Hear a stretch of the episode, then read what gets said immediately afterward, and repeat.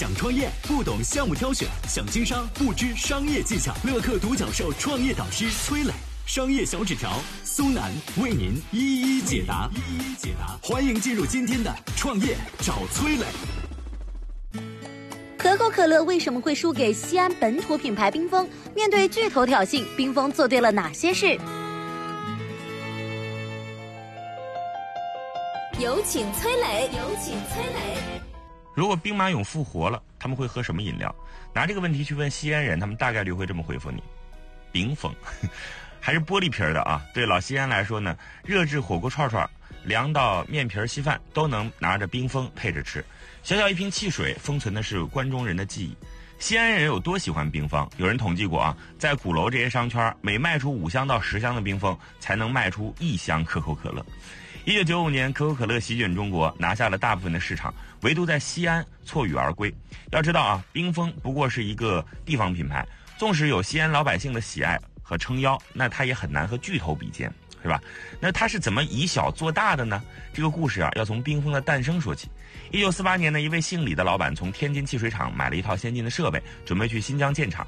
谁知道呢？途经西安，天降大雪，道路不通。为了抓紧时间搞生产啊，这李老板干脆就在西安东大街的马场子建起了当地第一家汽水厂——西北汽水厂。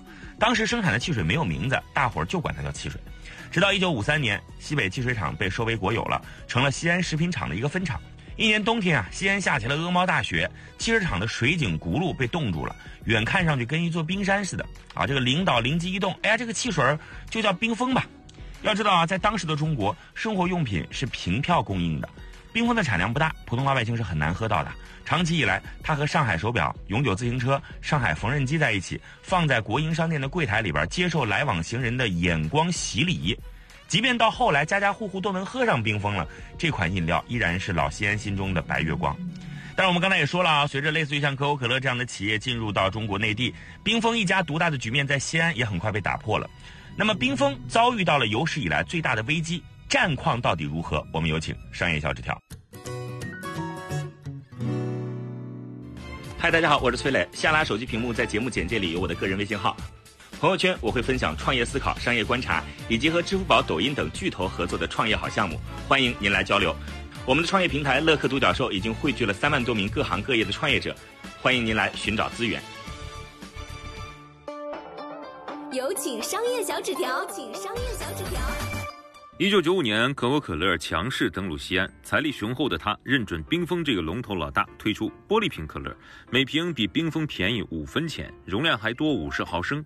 除了可口可乐，西安当地饮料厂也推出了雪菲力、金美乐等品牌和冰峰打擂台，连健力宝都过来凑了下热闹。